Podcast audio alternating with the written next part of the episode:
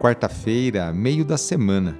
Hoje quero louvar e agradecer a Deus por você que reza comigo esta oração. Iniciemos esta oração traçando sobre nós o sinal da cruz, sinal do amor de Deus por cada um de nós. Em nome do Pai, do Filho e do Espírito Santo. Amém. Nesta quarta-feira, dia 3 de novembro, o trecho do Evangelho é escrito por Lucas, capítulo 14, versículos de 25 a 33. Anúncio do Evangelho de Jesus Cristo segundo Lucas. Naquele tempo, grandes multidões acompanhavam Jesus.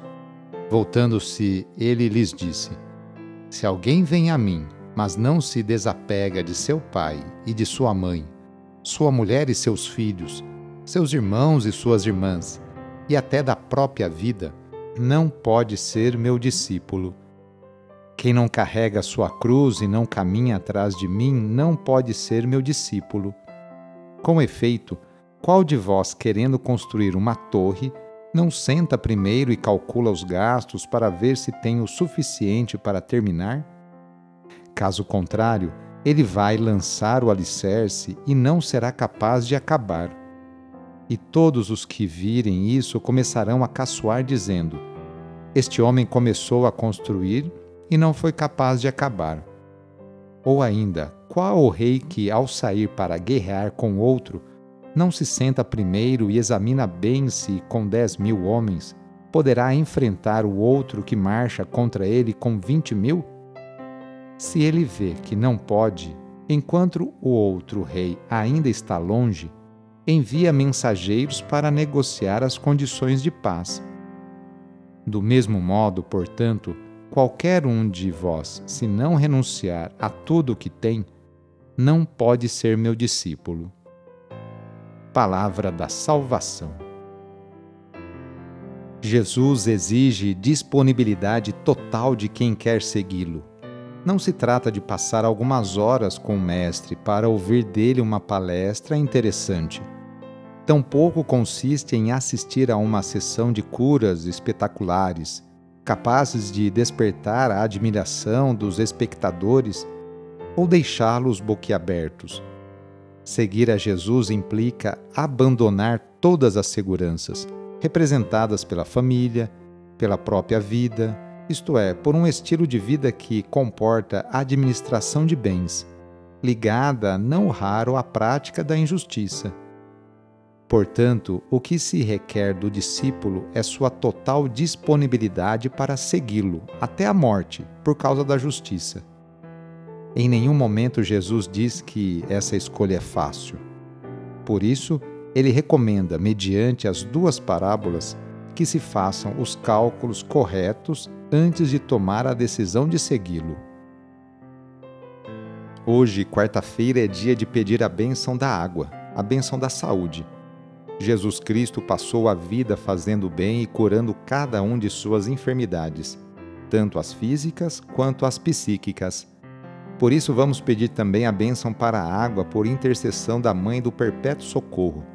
Nesse momento, convido você a pegar um copo com água, colocar ao seu lado e com fé acompanhar e rezar junto esta oração. Senhor Pai Santo, voltai vosso olhar sobre nós remidos pelo vosso corpo, pelo vosso sangue, e renascidos pelo Espírito Santo nas águas do batismo. Abençoai esta água que vossos filhos e filhas vos apresentam neste momento. Concedei aos que usarem desta água renovar-se no corpo e no espírito, e vos servirem de todo o coração. Em nome do Pai, e do Filho, e do Espírito Santo. Amém.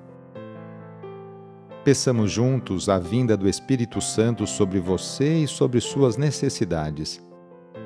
Vinde, Espírito Santo, enchei os corações dos vossos fiéis e acendei neles o fogo do vosso amor. Enviai o vosso Espírito e tudo será criado e renovareis a face da terra.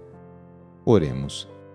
Ó Deus, que instruístes os corações dos vossos fiéis com a luz do Espírito Santo, fazei que apreciemos retamente todas as coisas segundo o mesmo Espírito e gozemos da sua consolação. Por Cristo nosso Senhor. Amém. A nossa proteção está no nome do Senhor, que fez o céu e a terra. O Senhor esteja convosco, Ele está no meio de nós. E pela intercessão de São Judas Tadeu, desça sobre você, sobre a sua família, sobre o seu trabalho e intenções, a bênção do Deus Todo-Poderoso. Pai, Filho e Espírito Santo. Amém. Foi muito bom rezar com você hoje, neste dia. Se a oração está te ajudando, eu fico muito feliz. Então, que tal enviá-la para seus contatos, familiares, amigos, conhecidos? Sou padre Edmilson Moraes, salesiano de Dom Bosco, e moro atualmente em Piracicaba, no estado de São Paulo. Que Deus continue abençoando você e sua família. Abraço e até mais.